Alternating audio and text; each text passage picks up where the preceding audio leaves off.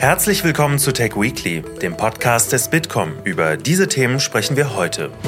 Der Deutsche Lehrerverband fordert eine stärkere Thematisierung und Nutzung von künstlicher Intelligenz im Unterricht.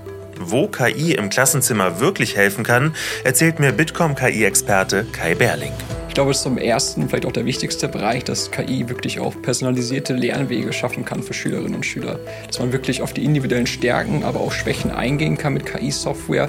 Warum das in den Schulen im Moment noch nicht so wirklich klappt und woran das liegt, bespreche ich mit Bitkoms Bildungsexpertin Lea Schrimpf. Man muss, glaube ich, äh, einsteigend sagen, dass wir uns in Deutschland jetzt nicht unbedingt mit den ganz, ganz großen Erfolgen rund um digitale Schule schmücken können. Es gibt Länder, vor allen Dingen im europäischen Vergleich wie Dänemark, die uns weiterhin wirklich 20 Jahre voraus sind. Außerdem schauen wir auf die aktuellsten KI-Entwicklungen in Unternehmen und Deutschlands digitale Wirtschaft ist auf Wachstumskurs.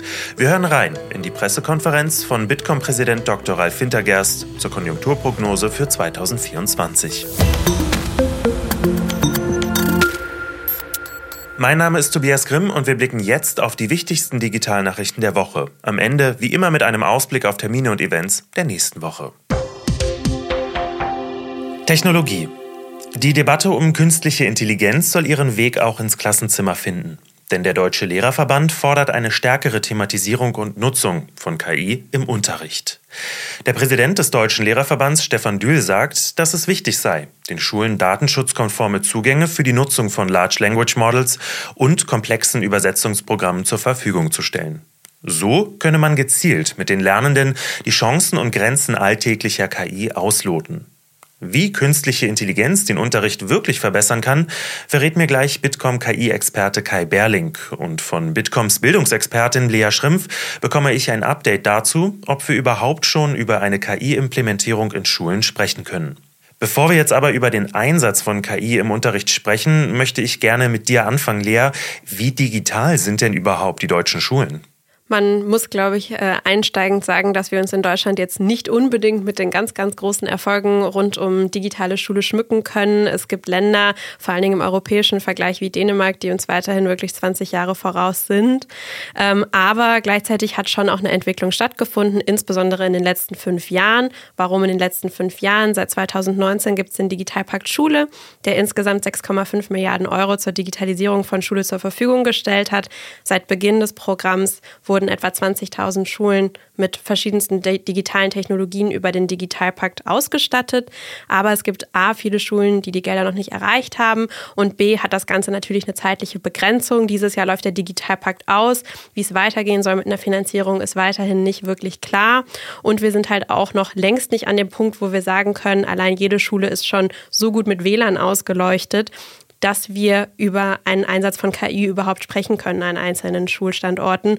Und natürlich bestehen Herausforderungen, wie dass solche Projekte immer extrem abhängig davon sind, dass es motivierte, kompetente Lehrkräfte gibt, dass diese auch Kapazitäten haben, sich damit auseinanderzusetzen, die uns da weiterhin ein bisschen einen Stein in den Weg legen, ähm, darüber zu sprechen. Kai, wir hören jetzt also die Digitalisierung in den Schulen, die stockt noch etwas, die kommt nicht so wirklich voran.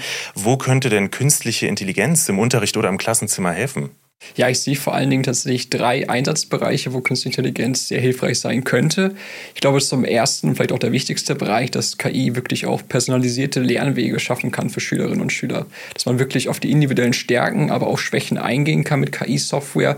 Es gibt zum Beispiel diese Software, die heißt Dreambox Learning. Das ist eine Mathematik-Lernplattform, die in Echtzeit sich wirklich anpasst an den Lernfortschritt der Schülerinnen und Schüler, die in Echtzeit auch die Aufgaben variiert, auf die Schwierigkeit variiert, dass man einfach auch wirklich auf die individuellen Bedürfnisse Bedürfnisse eingehen kann, vor allen Dingen auch Lernschwächen sehr früh identifizieren kann. Ich glaube, das ist ein ganz großer Vorteil, dass man praktisch schon einen individuellen Lehrer für jede Schülerin und jeden Schüler hat.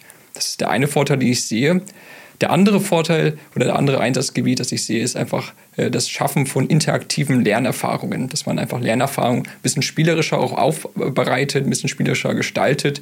Ähm, wir kennen vielleicht alle diese Sprachlern-App Duolingo, die ja auch das Sprachlernen sehr spielerisch gestaltet, dass man Erfahrungspunkte sammelt, im Level aufsteigt, dass es das alles ein bisschen wie ein Spiel designt ist. Und auch in dieser App wird KI mittlerweile angewendet, dass einfach diese Spracheinheiten auch näher an den eigenen Lernfortschritt angepasst werden, was dann auch diese interaktive Erfahrung noch spaßiger, noch äh, attraktiver macht für Schülerinnen und Schüler auch.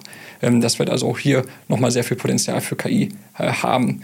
Und der dritte Bereich, den ich sehe, ist einfach die Entlastung auch von Lehrerinnen und Lehrern. Ja, dass man zum Beispiel die Unterrichtsvorbereitung, Gestaltung auch mit KI unterstützen lassen kann, dass man zum Beispiel als Lehrer ähm, den eigenen Unterrichtsplan mal von der KI durchschauen lässt, vielleicht Feedback nochmal bekommt von der KI, aber dass man zum Beispiel auch einen Stundenplan durch KI erstellen lässt. Ich glaube, es sind einfach diese drei Bereiche, in denen KI aktuell sehr viel Potenzial im Kontext Schule hat. Mhm. Lea, wenn wir uns das jetzt so anhören, also sind ja unglaublich viele Vorteile dabei, was so den Einsatz von KI im Klassenzimmer anbetrifft. Kai hat das jetzt gerade skizziert. Wie weit sind wir denn in den Schulen überhaupt schon, was die Implementierung von KI im Unterricht oder in der Schule generell anbetrifft? Also der Trend KI geht auf jeden Fall natürlich nicht nahtlos an den Schulen vorbei. Es wird sich extrem stark damit auseinandergesetzt. Je Bundesland extrem standortabhängig. Ähm, und die Auseinandersetzung kann aber natürlich ganz unterschiedlich aussehen. Das kann einmal sein, dass man ähm, versucht, in einzelnen Schulfächern oder Unterrichtsstunden äh, existierende Tools wie zum Beispiel, Beispiel ChatGPT oder ähnliches einfach mal in den Unterricht einzubauen, damit zu spielen, äh, wie das Unterricht verändern kann äh, oder auch Lehrkräfte an einzelnen Stellen für sich erproben, wie sie solche Tools einsetzen können. Das kann aber auch in Form von einer Entwicklung von eigenen Tools stattfinden. Es gibt einige wirklich sehr weit entwickelte entwickelte Schulen, ähm, die da auch wie eigene kleine Schüler GmbHs haben, die sich daran versuchen, eigene Produkte und Tools selber zu entwickeln. Ähm, das kann ein anderer Weg sein, der ist zwar selten, aber kommt auf jeden Fall auch vor. Ähm, und der dritte ist auch eine Zusammenarbeit mit Unternehmen. Ähm, da gibt es tatsächlich verschiedene Anbieter von KI-Tools ähm, für Lern- und Bildungserfahrungen, die zum Teil mit Schulen eng zusammenarbeiten, um je nach Bedarf der Schule, weil der sieht natürlich auch immer wieder unterschiedlich aus, ähm, Einsatzmöglichkeiten zu entwickeln entwickeln, Lehrpersonal auch da abzuholen, wo es ist ähm, und im Einsatz dieses Programms dann auch weiter zu qualifizieren. Also es gibt verschiedene Einsatzmöglichkeiten, die existieren auch alle. Aber am Ende, wie ich vorhin auch gesagt habe, ist es extrem abhängig von zwei verschiedenen Faktoren. Das eine sind die technischen Voraussetzungen. Das heißt, wie weit ist die Schule schon mal in ihrer grundsätzlichen technischen Ausstattung? Haben wir überhaupt WLAN in allen Klassenzimmern?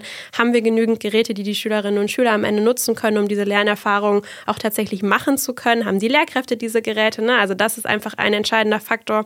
Und der andere ist, ähm, ja, wie viel motiviertes und interessiertes ähm, Personal mit zeitlichen Kapazitäten an den Schulen tatsächlich vorhanden ist, um sich über so eine Implementierung Gedanken zu machen, da Ressourcen rein zu investieren. Ähm, und das heißt eigentlich im Umkehrschluss, dass je mehr flächendeckende Gleichheit wir in der technischen Voraussetzungen haben in den Schulen und je mehr Sicherheit auch für Lehrkräfte, je mehr Kompetenzen bei den Lehrkräften dahingehend, wie solche Tools verwendet werden können, ähm, desto mehr wird es uns auch gelingen, KI flächendeckend zu den positiven Effekten, der am Ende ja im Interesse der Schülerinnen und Schüler ist, im Unterricht einzusetzen. Ähm, wir haben ja bei uns im Bitkom über das Smart School Netzwerk extrem viele digitale Vorreiterschulen, 116 aktuell an der Zahl. Viele davon sind auch sehr, sehr weit im Einsatz oder in, in der Erprobung von einer Implementierung von KI im Unterricht. Ähm, der Smart School Wettbewerb für dieses Jahr läuft noch. Die Bewerbungsfrist endet am 19. Januar, also in einer Woche. Ähm, und die neuen Smart Schools werden dann auf der Bildungskonferenz am 14. März ausgezeichnet. Und dieses Jahr haben wir auch eine Sonderkategorie zum Thema KI. Das heißt, wir suchen explizit Schulen, die besondere Projekte zum Thema künstliche Intelligenz im Unterricht schon umsetzen, sich damit auseinandersetzen. Das heißt, wir versuchen auch da explizit Leuchttürme sichtbarer zu machen, damit es wiederum anderen Schulen leichter fällt. Nun ist es so, dass der Lehrerverband datenschutzkonforme Zugänge zu KI-Tools fordert. Warum können in den Schulen nicht die Tools eingesetzt werden, die wir auch zu Hause benutzen, Kai?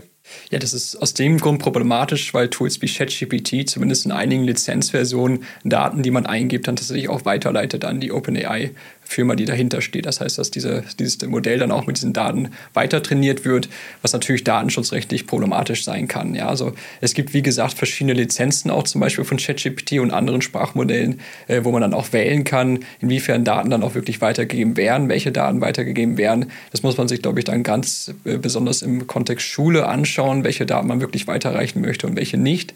Ähm, die sicherste Variante ist sicherlich, sich ein eigenes System dann auch zu bauen, wo man wirklich auch selbst weiß, welche Trainingsdaten Daten gehen auch ursprünglich rein und welche, wie werden die Daten, die ich dann selbst später in der Nutzung eingebe, weiterverarbeitet. Aber wenn das nicht möglich ist, sollte man, glaube ich, schon ganz spezifisch schauen, welche KI-Produkte gibt es mit welchen Lizenzen. Ich denke, das Datenschutzthema ist aber auch noch ein bisschen größer tatsächlich. Also ich glaube, es ist auch sehr wichtig, äh, Transparenz ein bisschen breiter auch zu fassen, dass man tatsächlich auch sehr verständlich, sehr offen darlegt, äh, welche Daten erfasst werden von der KI, wie die verarbeitet werden, dass auch Schülerinnen und Schüler, aber auch äh, Eltern wissen, was mit den Daten tatsächlich passiert, was natürlich im Kontext Schule, gerade auch mit Minderjährigen, sehr, sehr wichtig ist, denke ich.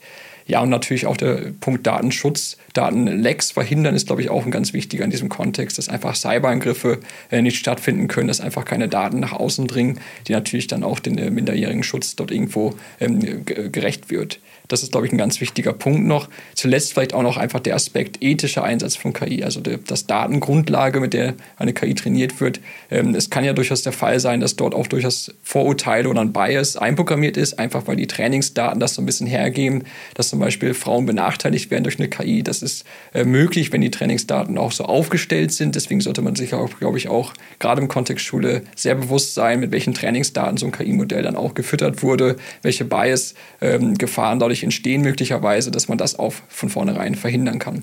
Ja, ganz besonders im Fall von Schulen ist der Umgang mit Daten natürlich sehr, sehr wichtig. Kai, Lea, vielen Dank euch beiden für die Einordnung zu den Forderungen des Lehrerverbandes. Unternehmensnews. Vom Klassenzimmer jetzt an den Computer, wo künstliche Intelligenz unsere gewohnte Tastatur für Windows-Computer verändert. Denn Microsoft hat eine neue Copilot-Taste vorgestellt. Damit sollen Anwender den gleichnamigen KI-Assistenten direkt aufrufen können. Wir glauben, die Copilot-Taste wird Menschen in die Lage versetzen, leichter an der KI-Transformation teilzuhaben, erklärt Microsoft. Die Taste soll sich in der untersten Reihe neben der rechten Alt-Taste befinden und schon ab Februar erhältlich sein. Die Copilot-Taste wird die erste signifikante Änderung am Layout von PC-Tastaturen seit fast 30 Jahren sein. Aber nicht nur Tastaturen, auch den Fotobereich revolutioniert künstliche Intelligenz. Die amerikanische Bildagentur Getty Images und der Grafikchip-Entwickler Nvidia erweitern ihre Zusammenarbeit im Bereich der KI mit der Einführung von Generative AI bei iStock, einer neuen Plattform zur Erstellung von Stockfotos mittels Text-zu-Bild-Technologie. Das heißt, der Anwender beschreibt, was er auf dem Foto sehen möchte und die KI generiert dann das Bild. Damit soll die Plattform Gettys KI-Bilderzeugnisdienste erweitern. Währenddessen hat der Anbieter der Sprachsoftware Duolingo rund 10% seines freiberuflichen Übersetzungsteams entlassen, weil verstärkt generative künstliche Intelligenz eingesetzt werden soll. Laut CEO soll so die Effizienz gesteigert werden, um schneller neue Inhalte bereitzustellen. Vollzeitmitarbeiter seien von den Kürzungen nicht betroffen. Wirtschaft. Trotz eines schwierigen konjunkturellen Umfelds ist Deutschlands digitale Wirtschaft weiter auf Wachstumskurs. Bitkom erwartet für die ITK-Unternehmen für 2024 ein Umsatzplus von 4,4 Prozent auf rund 224 Milliarden Euro. Auch die Zahl der Beschäftigten in der ITK-Branche soll in diesem Jahr wachsen.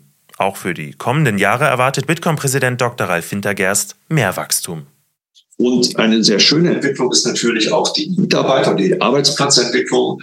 Wir sehen wieder einen Aufwuchs in den Arbeitsplätzen, nochmal um 36.000 Stellen mehr, die besetzt werden sollen in diesem Jahr, also nochmal knapp 2,7 Prozent aufwärts bei den Mitarbeitern.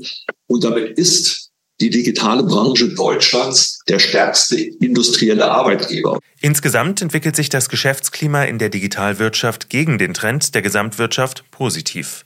Das zeigt der von Bitkom und dem IFO-Institut erstellte Digitalindex. Der wichtigste Treiber ist dabei die Informationstechnik. Wir sind wieder ein Wachstum von 6,1 Prozent im Bereich der IT. Also IT ist jetzt IT-Hardware, Software und IT-Dienstleistungen, das insbesondere die ähm, Hardware wieder zugelegt hat, nachdem in 2023 ein kleines negatives Wachstum war von minus 5,4 Prozent.